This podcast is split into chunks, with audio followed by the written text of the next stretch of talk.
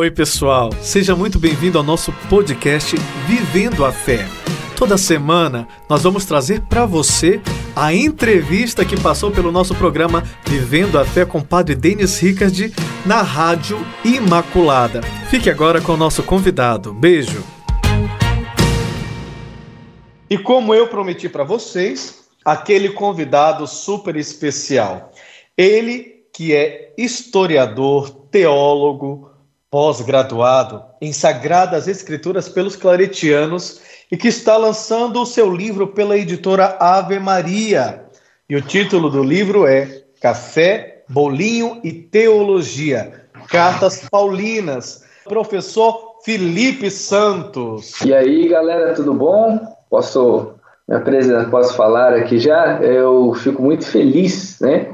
em estar presente aqui. Fico muito feliz com todo esse carinho, com toda essa credibilidade e é muito, é muito bom poder é, apresentar esse novo trabalho para o pessoal. É muito bom né, ver que esses frutos aí não são só meus, né? Como diz Paulo, né? São os frutos do Espírito. Né? Eu sou só a ferramenta.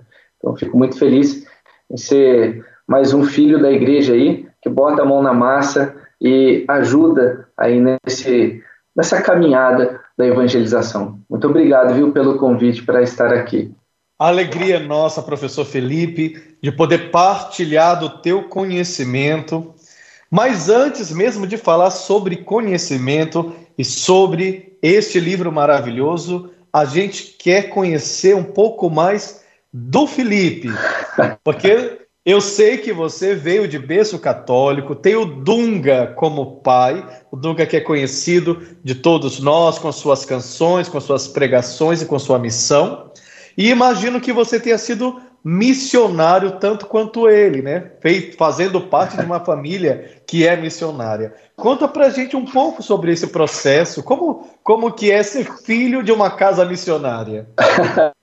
Olha, eu vou falar pra você que é super legal, viu? É, eu tive a melhor infância, não troco isso por nada.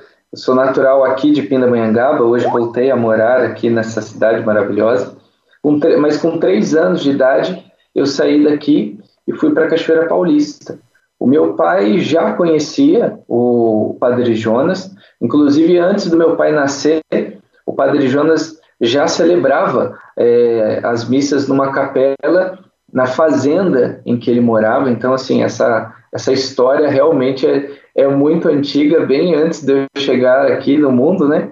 E com três anos eu cheguei lá em Cachoeira Paulista, a Canção Nova estava começando, a renovação carismática era uma grande novidade é, no, no, Brasil, na América Latina ainda. É, muitas coisas começaram aqui no, no Vale do Paraíba e, e foi para mim uma grande aventura crescer no meio de missionários, né? crescer no meio de gente que realmente vivia hoje sem saber o que, que ia acontecer amanhã, o que, que, que, que ia ter de janta amanhã, o que, que ia ter de almoço.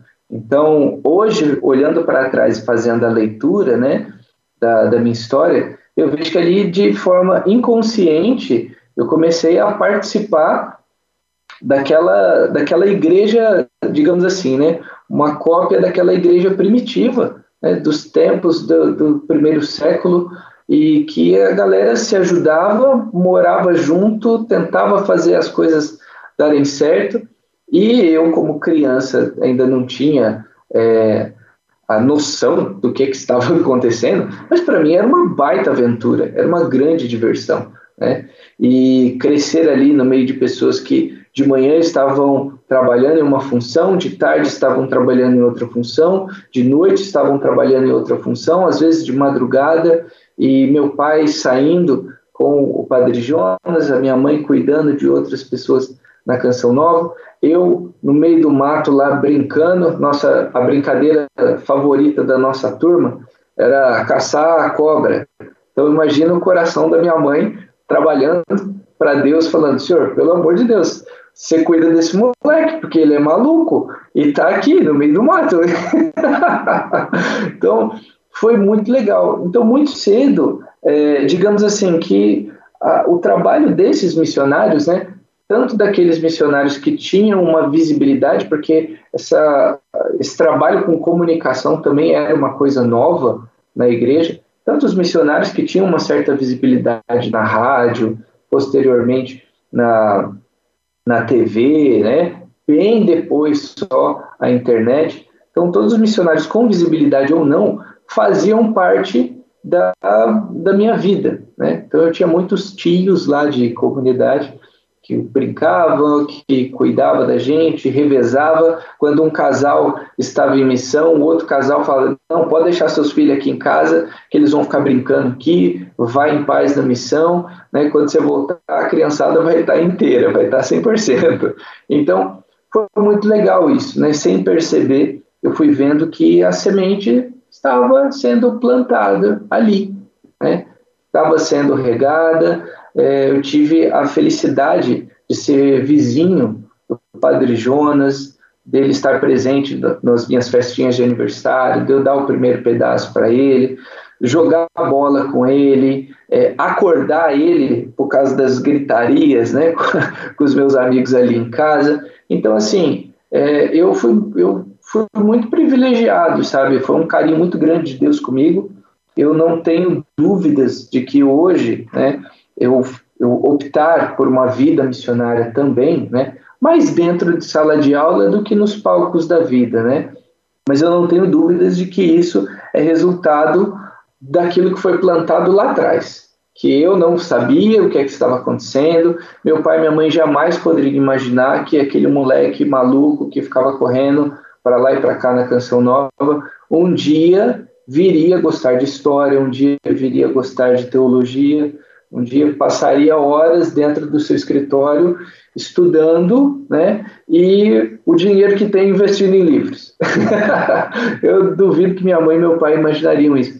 Então, assim, é, eu, eu fico muito feliz porque eu olho para trás, olho para a minha história e eu consigo perceber né, esse carinho de Deus comigo, eu consigo perceber esse carinho de Deus com a minha família e para mim é uma grande honra hoje, né, Tipo assim, ó, Deus cuidou de mim, Deus zelou pelos meus talentos e hoje para mim é uma alegria devolver isso para Ele. Então é, é algo é, é, algo fantástico.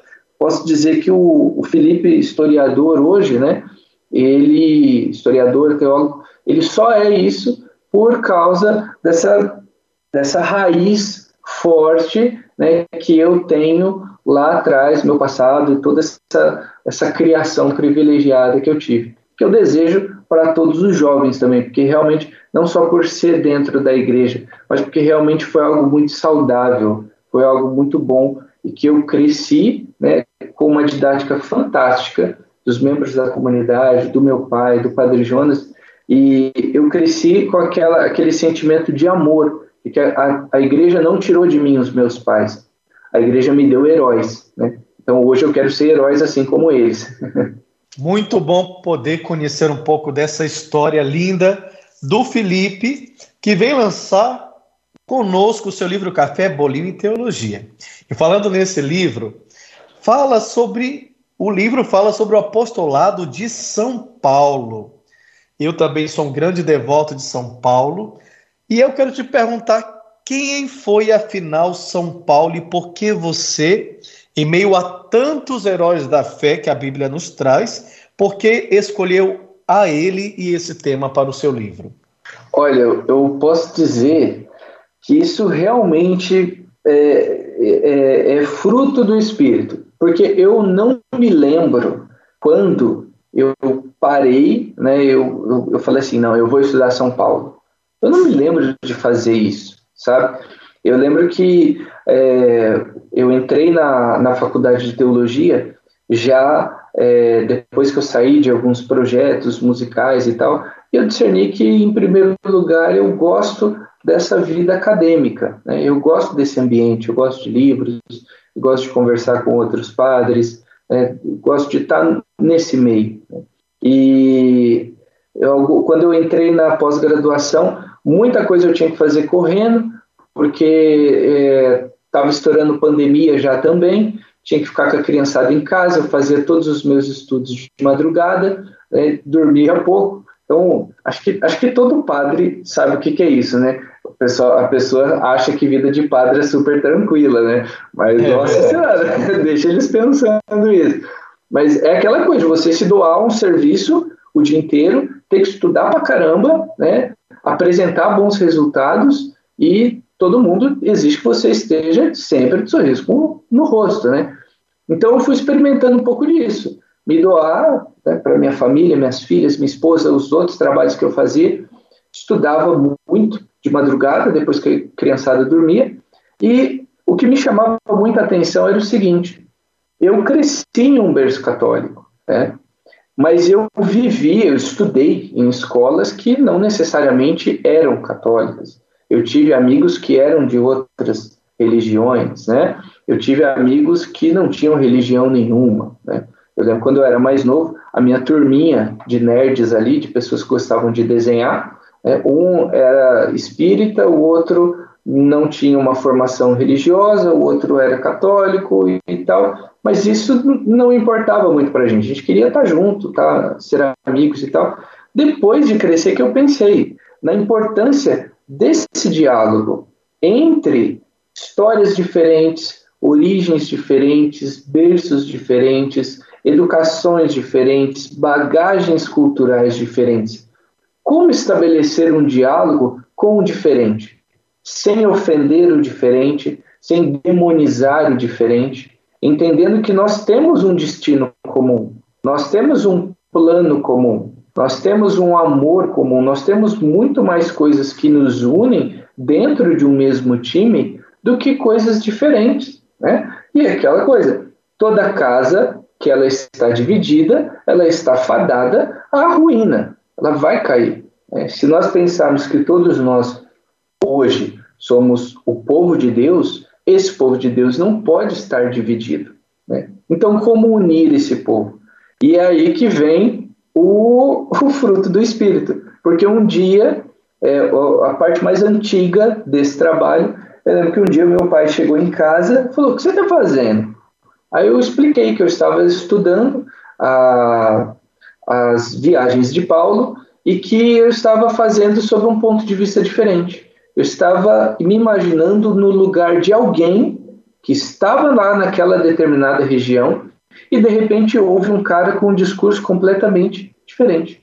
Como foi a chegada do cristianismo em determinados lugares, de acordo com o ponto de vista do nativo, né? Então eu comecei a me imaginar como um cidadão da Tessalônica, como um cidadão de Corinto, como um morador de Éfeso, entendeu? Ah, eu, eu comecei a me colocar neste lugar. Como foi a chegada disso? E aí que vem as ferramentas da história e da teologia, analisar o contexto histórico, o que girava a economia naquele momento, quais eram as bagagens culturais daquelas pessoas, mas eu fazia aquilo ali para mim, porque eu, é, é, o que eu, você perguntava para mim, Felipe, o que, que você mais gosta de fazer hoje? Hoje o que eu mais gosto de fazer é estudar, de verdade. Eu, eu, a, a minha esposa fala, olha, você é um eremita que casou. então, assim, e aí meu pai falou assim para mim, poxa, você tem que publicar isso. Você não pode ficar guardando isso só para você. Aí eu falei para ele, pai, mas quem que vai querer ler isso? Eu falei, oh, você não sabe, mas tem muita gente que quer e tem muita gente que precisa. Então começa a pensar nisso.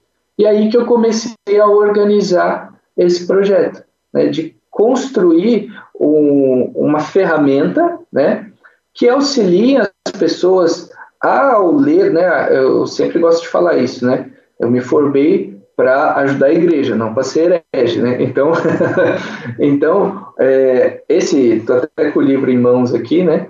Esse livro, ele tem como intenção ajudar o leitor a entender o que, é que diz a Bíblia. Ele não tem como intenção substituir o que está ali, né? Quem sou eu para substituir Paulo?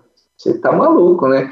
Então, assim, é, é muito legal, porque daí que eu comecei a realmente construir isso pensar nas pessoas que moravam lá, nas pessoas que cresceram com uma educação politeísta, cresceram vendo outros templos, crescendo, é, cresceram vendo outros tipos de sacrifícios, um outro sistema de governo, e de repente chega alguém chamado Paulo que fala uma mensagem completamente diferente. Então, é um convite para o leitor realmente mergulhar na história. E graças a Deus tem dado muito certo.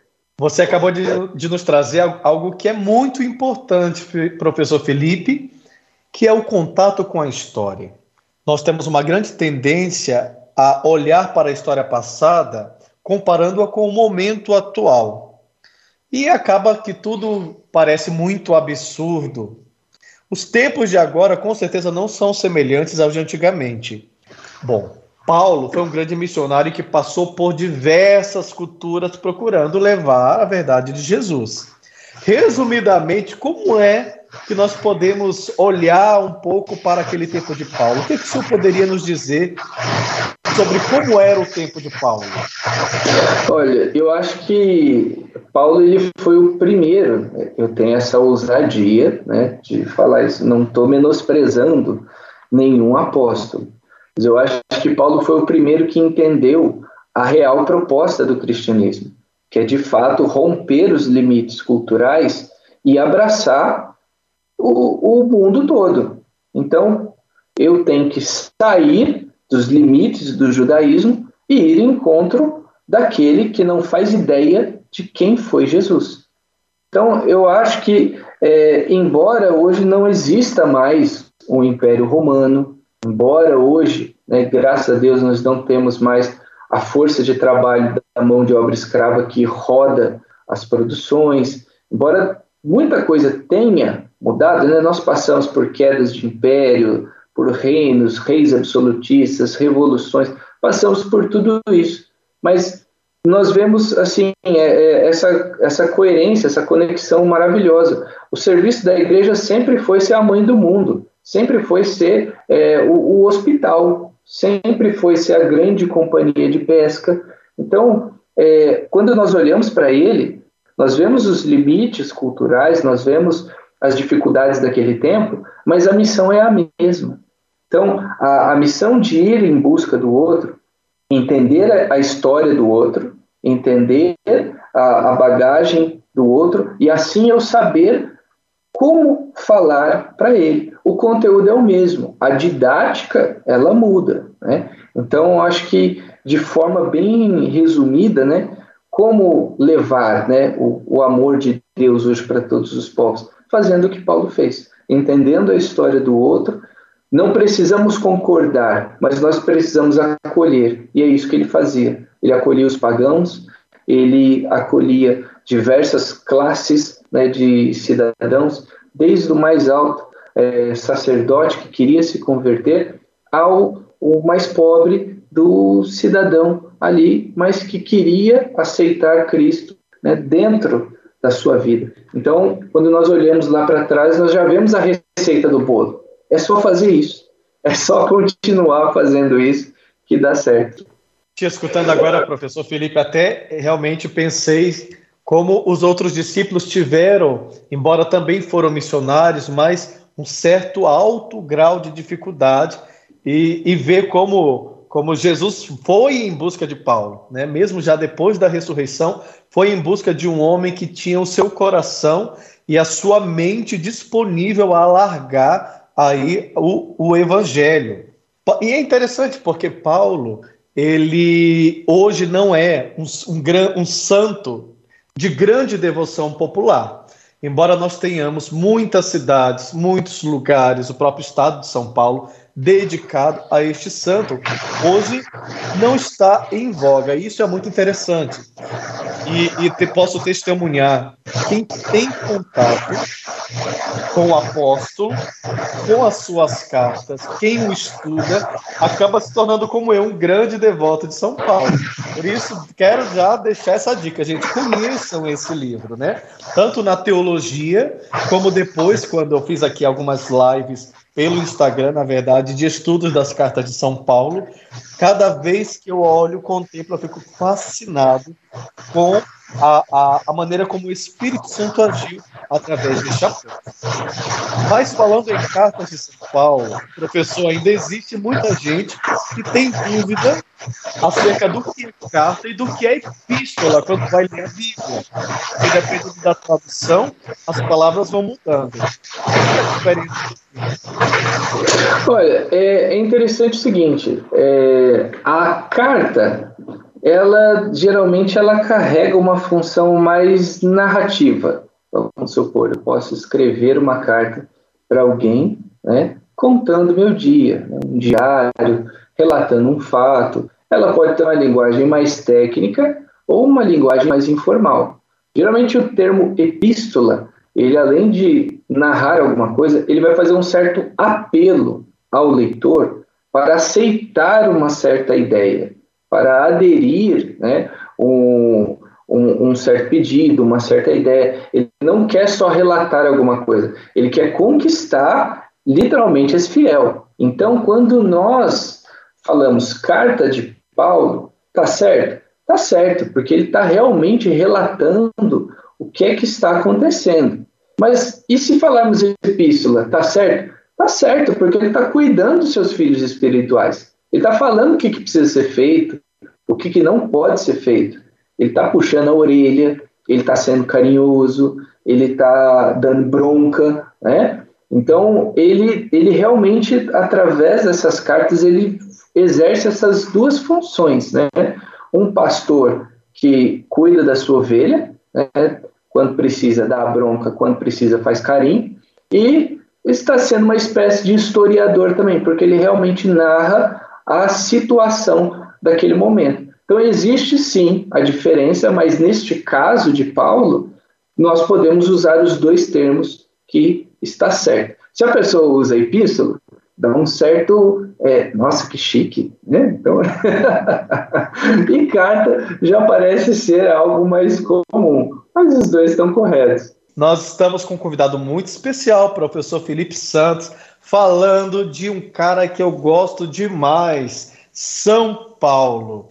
E nós queremos já acolher novamente o professor uma pergunta interessante, importante. Notei, professor, que o seu livro é muito didático. Você consegue entender muito bem os detalhes da história. Ali é uma aula do professor Felipe, teólogo, explicando aos alunos sobre o tema. exatamente isso. Porque, assim, eu quando, é, quando eu estava na oitava série, eu já decidi que eu queria ser professor. Eu adorava isso, né? Então, eu sempre gostei muito de ensinar. É, trabalhei com várias coisas, com desenho, com música, com arte marcial e tal, mas o meu prazer em ensinar isso para alguém é, sempre foi maior né, de todas as coisas que eu faço. Então, quando eu estava na, lecionando em Cachoeira Paulista, o meu plano de aula, o meu caderno lá para as aulas, era todos desenhos. E até as pessoas olhavam assim, mas como assim? Você quer seu plano de aula? Eu falei, esse aqui é meu plano de aula. Mas você entende? Eu falei, claro que eu entendo. Então, assim, então eu desenhava mapas para situar o aluno no tempo, no espaço, né, colocava algumas datas, fazia desenhos né, do personagem, um dos personagens do qual nós iríamos conversar ali, porque a partir do momento que você tem uma visão da coisa, você consegue entender melhor. Isso sai do abstrato e se torna mais palpável, né? Você está conseguindo ver. Então, posso dizer que cada é, vamos dizer assim, cada capítulo aqui, né, cada carta, você vê que no livro ele começa com um mapa mental, né? Essa é a minha aula. Então você tem ali um mapa, você tem os pontos principais que falam sobre aquele lugar, que falam sobre Paulo, que falam sobre o público-alvo. Então, a partir do momento que a pessoa entendeu aquilo ali, ela já tem o chão dela, ela já está firme. Então, já está localizada, já tem um mínimo de informações, né, para poder é, entender bem as coisas. E aí, qualquer outra coisa que eu vou falar na aula, ela consegue assimilar mais fácil. Vai ficar dúvida? Claro que vai ficar dúvida, mas ela não vai ficar boiando, ela vai, ela vai entender. Então, assim, é, a dinâmica deste, deste livro foi, foi realmente pensado com, é, com base no que eu vivi em sala de aula. E antes de lançar esse livro, eu abri o curso Cartas Paulinas né, para duas turmas, e foi tudo online. E quando eu apresentei para a é, editora Ave Maria, eu tive a alegria de, na reunião ali, com parte do conselho editorial, falar assim: ó, oh, gente, não estou mentindo. Para mim, é, para mim, como professor, eu estou muito feliz em apresentar isso para vocês e falar: ó, oh, dá certo. Eu tive duas turmas com mais de 20 pessoas, pessoas da minha idade mais e mais velhos, que entenderam, que gostaram. Então, o conteúdo é de qualidade e a metodologia funciona.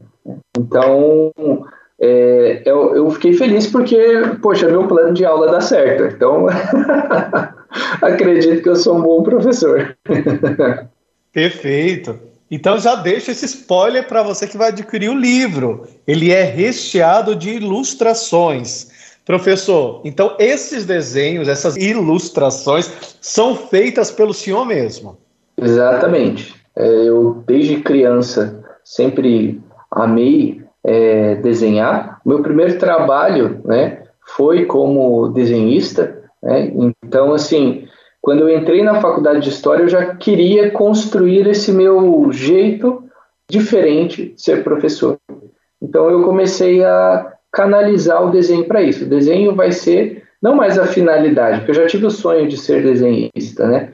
Então, para mim, o desenho passou a ser, em vez de ser a, a, finalidade, ser apenas a ferramenta. Então, eu acho que é uma das coisas que me torna é, um professor diferente. Né? Me ajuda muito né, nesse processo de fazer o aluno entender melhor a, o que nós estamos estudando ali. E com certeza isso é algo que torna esse livro diferenciado. Agora, curiosidade: por que o nome Café, Bolinho e Teologia? Olha só, é, isso também é uma didática que se você, você pode prestar atenção, pode, pode né, ver, você vai ver que eu, que eu estou correto nisso. É, ainda mais você como padre, né, você já atende, você deve ter perdido já as contas de quantas pessoas você atendeu, quantas confissões você fez, quantas vezes você olhou no banco da, da igreja a pessoa voando na hora, às vezes, da, da, da homilia, depois, ai, padre, não entendi isso e tal. Ô, oh, meu filho, eu falei, eu expliquei tudo direitinho. Então, é, e quando você, quando fala sobre, olha, teologia, isso espanta muita gente, porque, poxa, o Brasil é um dos países que o, o, o povo menos gosta de ler. Isso é uma grande dificuldade cultural que nós temos.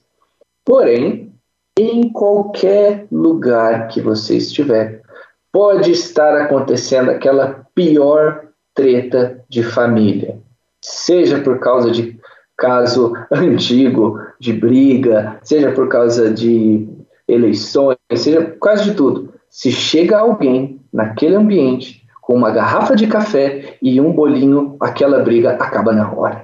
Acaba na hora. Então, o café e o bolinho dentro da nossa cultura, ele tem essa propriedade, podemos dizer assim, mágica, de tranquilizar qualquer ambiente. Do mais hostil ao o, o, o mais tranquilo ali. Ele traz essa, essa leveza para o lugar. Então, você pode ver, ah, está difícil, eu não queria estudar. Mas a hora que você vê o livro, mas do lado do livro tem um bolinho e tem uma garrafinha de café, você dá uma relaxada. Então, né, eu que cresci tomando café junto com meu avô, amava, aprendi a tomar café com ele, amava tomar café com ele, ouvia as histórias dele, né, as coisas, desde as coisas mais malucas do tempo que ele foi para a guerra, eu gostava de sentar, de ouvir e tal, né, e é, tá ali, é, é, é um ambiente, o café ele proporciona esse ambiente, né, de convivência, de alegria, de leveza, a pessoa se abre mais fácil. Então eu resolvi fazer isso e, eu, e era algo que inconsciente eu já estava fazendo. Eu sentava para estudar as coisas da faculdade e até posteriormente, depois de formado, né, eu colocava um café, um bolinho e ali eu dava um golinho, estudava, grifava. Eu falei, poxa, é isso. café, bolinho e teologia. Uma forma mais leve de tratarmos assim de assuntos tão importantes, né? Da nossa cultura, da nossa fé, da nossa história, mas de um jeito bem leve, né? Bem, literalmente bem gostoso, né? Porque eu amo café. E dá certo, dá certo. Perfeito, professor. E com certeza não só o senhor, o café faz parte aí da mesa do dia a dia de muitos dos nossos brasileiros, dos, de muitos dos nossos ouvintes que estão do outro lado aí sintonizados com a gente. Agora, Paulo era um homem assim de muita fé, muita coragem, enfrentou muitas dificuldades, mas gosto até de usar esse termo. Era um homem imparável. Professor, para você, qual o diferencial no ser missionário de Paulo? Olha, para mim, o ser. O, a, a, acho que a qualidade mais incrível que eu, que eu admiro assim em Paulo é a capacidade de aprender sobre o outro e sem é, manchar, sem destruir a própria identidade. Porque às vezes nós ficamos tão compadecidos do outro, nós mergulhamos tanto no universo do outro, que nós caímos na tentação de um sincretismo. Nós caímos na tentação de chegar a um meio termo. Só que é algo que eu aprendi, né, estudando a história da nossa fé, que a nossa doutrina não se negocia. Durante muito tempo, os cristãos eles foram reconhecidos como intolerantes por causa disso, porque em um mundo politeísta, que já tem cada civilização tem o seu panteão de vinte e tantos deuses. O que, que é chegar mais um? Nada. Agora, em um universo em que você não admite acreditar em outros deuses, queimar incenso a César, né? É, mas você acolhe o outro, você entende o outro, mas você corrige o outro. Paulo, é, no, no, livro aqui eu falo, né, ele tem um grande amparo né, da filosofia grega, tem muito da influência né, do estoicismo. Ele soube falar de igual para igual para os melhores mestres lá no aerópago, mas ele não deixou de ser ele. Ele não falou assim, não, vamos negociar aqui. Eu cedo um pouco, a partir de agora, Jesus, ele vai fazer parte do panteão de vocês e vocês permitem que a igreja cresça aqui. Ele não fez isso. Coisa que, infelizmente, muitas vezes nós fazemos hoje, achando que nós precisamos descaracterizar a igreja, nós precisamos descaracterizar o sacerdote, nós precisamos menosprezar os sacramentos, em nome né, de uma certa sadia convivência com o diferente. É como se Jesus, na passagem da tentação no deserto, ele virasse para Lúcifer e falasse assim: Não, tá bom, você está me oferecendo o reino da, da, os reinos aqui da terra, então eu vou aceitar. Você para de tentar a minha criação e nós ficamos bem por aqui. Beleza? Beleza, ó. Apertamos a mão e já era. Então, Paulo ele tinha essa visão, que é o que eu luto para que eu tenha também, de saber acolher o outro, saber amar o outro, saber entrar no universo do outro, mas jamais abrir mão da doutrina, né? que não é minha, não foi eu que escrevi. Ela me foi dada e confiada a mim para ser protegida. Então eu acho que Paulo foi um dos maiores exemplos, né, de entrega pelo próximo sem deixar, né, ser descaracterizado né, por esse amor abstrato. Então ele realmente ele é muito fantástico. Eu sou muito fã dele. Professor Felipe, algumas pessoas, por não estudarem a palavra, têm uma ideia errada da personalidade de Paulo. Alguns acham que ele é um homem muito duro, muito severo, porque se fixam, se fixam em alguns versículos que são um pouco problemáticos.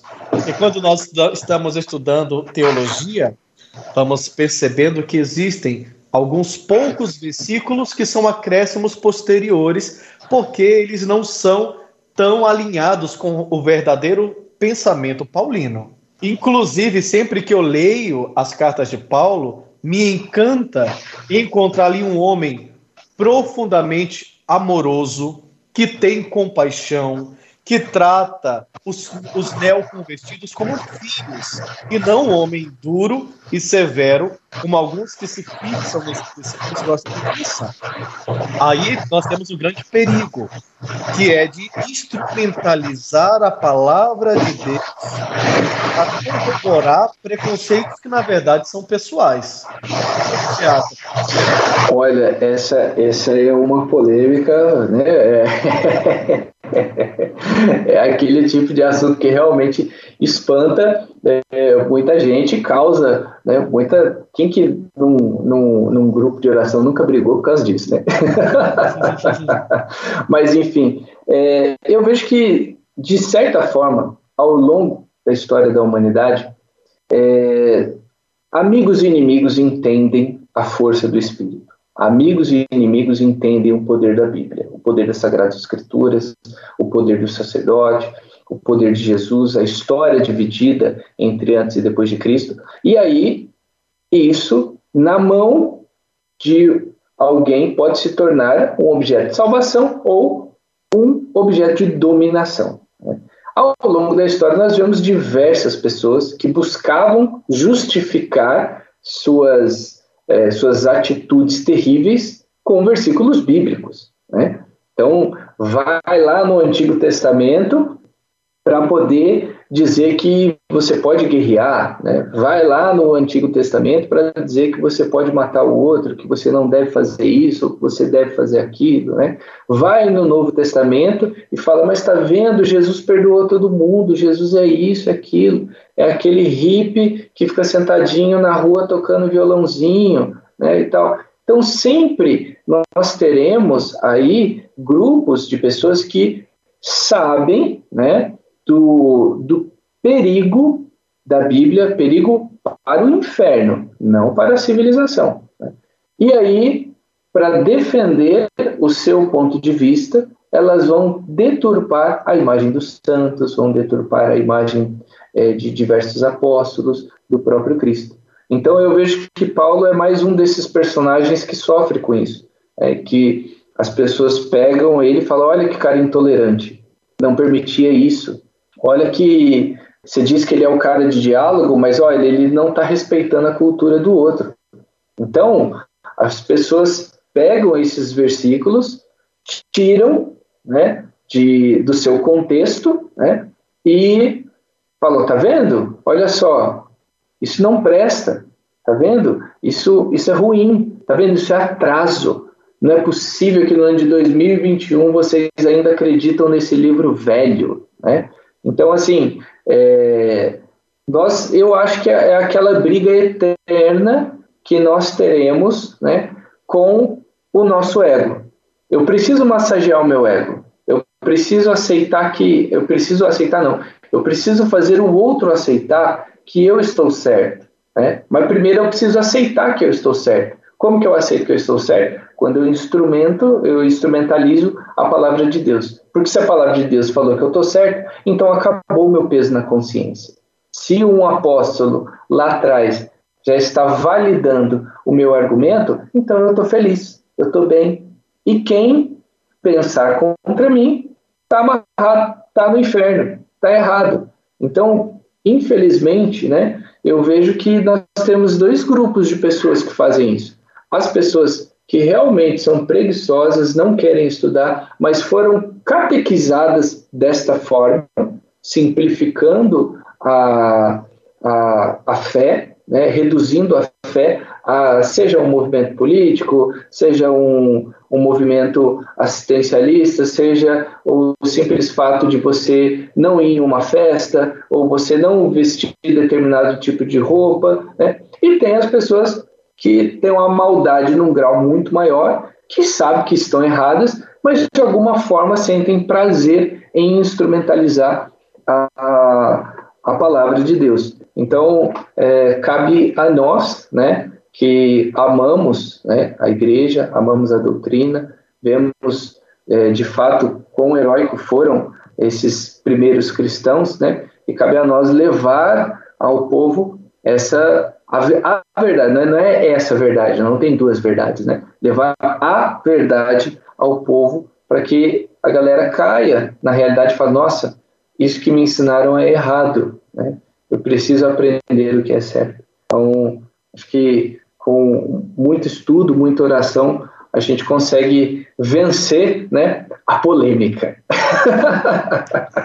e aí já deixo a dica então para você, querido ouvinte, especialmente vocês que já escutaram de, do discurso de um falso feminismo, de que a Bíblia é contra as mulheres, de que Paulo era contra as mulheres ou contra outras realidades, a dica é estude, conheça, não caia nessas ideologias, porque Jesus sempre contou com as mulheres no seu ministério. Paulo sempre contou com mulheres, inclusive que estão lá no Ato dos Apóstolos, nas cartas, como parte é, é, é, importantíssima no seu ministério, na atuação dentro das comunidades. Por isso que é muito importante estudar, conhecer esses materiais maravilhosos que estão chegando para nós. Professor Felipe, olhando para a trajetória de Paulo, então podemos afirmar que para nós, século 21, ele é modelo de missão, modelo para os missionários? Eu não tenho dúvidas né, de que Paulo ele é hoje né, e continuará sendo um dos nossos maiores modelos né, para a evangelização.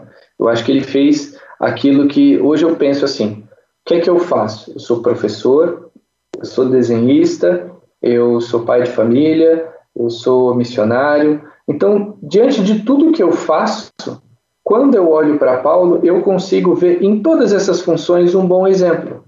Ele é um baita exemplo de um pai de família, por quê? Porque ele soube criar, ele soube, ele soube cuidar, ele soube estar presente dentro ali da vida dos seus filhos espirituais, das igrejas em que ele fundava. Ele era realmente que nós hoje poderíamos chamar de pastor raiz, né? Ele não tinha medo de dar bronca, não. Assim como um bom pai não pode ter medo de dar bronca no seu filho quando precisa. Né? Ele era um baita de um artista porque ele sabia trazer do mundo abstrato, dar forma àquilo que ele falava para as pessoas sem cair na idolatria. Ele era um baita de um professor porque conseguia pegar uma pessoa de uma cultura diferente, de uma tribo diferente, de uma região diferente e ensinar uma cultura, ensinar algo que aquela pessoa nunca tinha ouvido falar, entende? Então, assim, quando é, eu, eu e, e, realmente como missionário, claro, é alguém que se doou por completo, ele realmente combateu o bom combate, né? É o, o hoje está na, na moda falar, né? Cair, mas cair atirando. Ele foi um cara que caiu e caiu atirando. Entendeu? Ele teve a, recebeu né, a, a coroa. Ele combateu o bom combate. Então, de tudo aquilo que eu faço, né, quando eu olho para Paulo, eu falo: nossa, eu nessa função tenho ele como bom exemplo. Eu nessa outra função tenho ele como referência. Eu nessa outra função tenho ele como referência. Então, eu acho que essa é a, é, é a prova de comunhão entre ele e a vontade do Espírito. Ele foi tão dócil né, ao Espírito a ponto de, em todas as áreas da vida do Felipe, que mais de dois mil anos depois chegou ao mundo, consegue olhar para um cara do mundo que já passou e falar: essa aqui é a minha referência. Então, eu não tenho dúvidas de que ele hoje é uma das maiores referência pra, referências para nós sejamos dentro da igreja ou até para aqueles que não participam da igreja. Qualquer um ateu que estudar Paulo, é impossível não ficar encantado com a figura desse personagem. Então eu acho que ele é um dos personagens que sempre será aí uma grande referência para toda a humanidade. Paulo chegou a muitos lugares. Professor, você já consegue perceber como você também, através desse livro, tem se tornado um grande missionário? Olha, eu, eu fico muito feliz, assim, né? Uma vez o meu pai falou assim, né, que hoje é, nós ele não estava nem falando comigo, mas eu, eu, ouvi a conversa, né? Ele falou assim: hoje nós temos que aprender, né, a conversar nos novos aerópagos da vida. Então, assim, é, esse livro realmente é, me levou a conversar com outras pessoas é, que pensam da mesma forma e que pensam diferente. Então, assim como Paulo também conviveu com grandes gênios que comungavam da sua linha de pensamento e com grandes gênios que pensavam completamente o oposto. Então, eu fico feliz porque esse livro ele me levou né, a programas de rádio, né, como agora, ele me levou a programas de TV, me levou a grupos de oração, ele me levou para perto de pessoas que também estudam bastante. Foi a coisa que eu mais pedi para Deus. Falei assim, falei, Senhor, eu não, eu não quero nem tanto assim ser famoso, né? Mas eu quero crescer no estudo. Eu quero que o Senhor me coloque é, pessoas na minha vida que gostam também de estudar e que me deem boas indicações de livros, que troquem uma ideia legal, que tomem um café bom comigo e que eu saia dessa conversa, né? Melhor, com mais, com, com, com mais horizontes, com mais indicações para crescimento, que é o que eu acho que aconteceu com, com Paulo também. Diversos mestres da filosofia que ele deve ter encontrado ao longo do caminho e pensado, nossa, não tinha pensado por isso. E o ministério dele cresceu. Então, é, eu não tenho dúvidas né, de que pensar, refletir sobre a vida de Paulo e escrever este trabalho aqui, né, isso me fez caminhar por lugares que sozinho eu jamais chegaria. Né? Então eu sou muito grato né, a Deus e também é, sou muito grato à confiança né, da editora Ave Maria né, por é, dar essa credibilidade e publicar, né, levar esse selo. Poxa, pensar que a editora que trouxe a primeira Bíblia aqui né, para o, o nosso país é a editora que me abraçou. Então, assim, eu, eu fiquei feliz, né? Meu pai até brinca comigo, falou assim, agora sua patente é maior que a minha, rapaz. Muito bom. Professor, eu tenho certeza que muitos dos nossos ouvintes, eles estão desejosos, né, o coração ardendo por voltar a estudar a Bíblia. Porém, muitos já partilharam comigo da frustração de terem começado e terem parado por dizer eu não entendo nada, não entendo o que estou estou lendo. Qual que é a dica que o senhor deixa para essas pessoas? Olha, é, algumas pessoas me, me mandam mensagem também no Instagram, né? É, eu vou dar duas dicas aqui extremamente importantes para a galera que quer estudar. Primeira coisa, a Bíblia ela não é um livro de biologia, ela não é um livro de história, ela não é um documento velho, e se todas as Bíblias do mundo forem queimadas ao mesmo tempo, a igreja continua, porque a igreja já existia sem a Bíblia. Houve uma igreja sem Bíblia, mas nunca houve uma Bíblia sem a igreja. Então a Bíblia ela é uma baita de uma ferramenta que você pode ter para crescer na vida intelectual e crescer na vida espiritual. Então não basta ter a Bíblia e começar a ler como se fosse um livro de autoajuda, um livro é, de história, um livro de romance, enfim. Para você entender, você tem que entender que o que quem escreveu a Bíblia, quem determinou o cânon foi a igreja. Então não dá para você entender essa escritura fora da igreja. Quero entender a Bíblia. O que é que eu faço? Procure né, o pároco da sua paróquia ali, pergunta para ele, faz um cafezinho para ele, assa pão de queijo, leva na casa dele e fala: Padre, eu não entendi isso. Eu duvido que ele vai recusar te explicar. Então, a partir do momento que as Sagradas Escrituras começam aos poucos, não precisa ler todo dia, mas começam aos poucos a fazer parte da sua vida, e você tem alguém com autoridade para te explicar, você vai começar a entender. Então, não caia na ilusão de que você, dentro da sua casa, sozinho, isolado do mundo, isolado da igreja, vai conseguir entender o que está escrito na Bíblia. Você não vai, ok? Outra dica: caso você, o pessoal que está nos ouvindo aí, está nos acompanhando, eu criei um grupo de estudo bíblico no Telegram. E as pessoas que me seguem no Instagram eu é, elas pedem o link, eu mando o link do Telegram para elas e tem os dias que eu mando vídeos sobre o Antigo Testamento e vídeos que eu mando sobre o Novo Testamento, né? Pautado na Bíblia e outros livros de história que eu tenho para explicar melhor o contexto é, histórico do que, que estava acontecendo naquela época. Ah, Felipe, mas você explica sozinho? Não, o Felipe não faz nada sozinho. Eu tenho amigos padres que me puxam a orelha, que eu também é, converso, que eu peço indicação de livros, que acompanham os meus estudos. Né?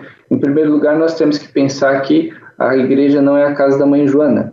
O leigo pode ter quantos diplomas quiser, mas nós temos uma hierarquia e eu gosto de pensar isso. Eu, como leigo, sou a primeira linha de defesa da hierarquia, não contra a hierarquia.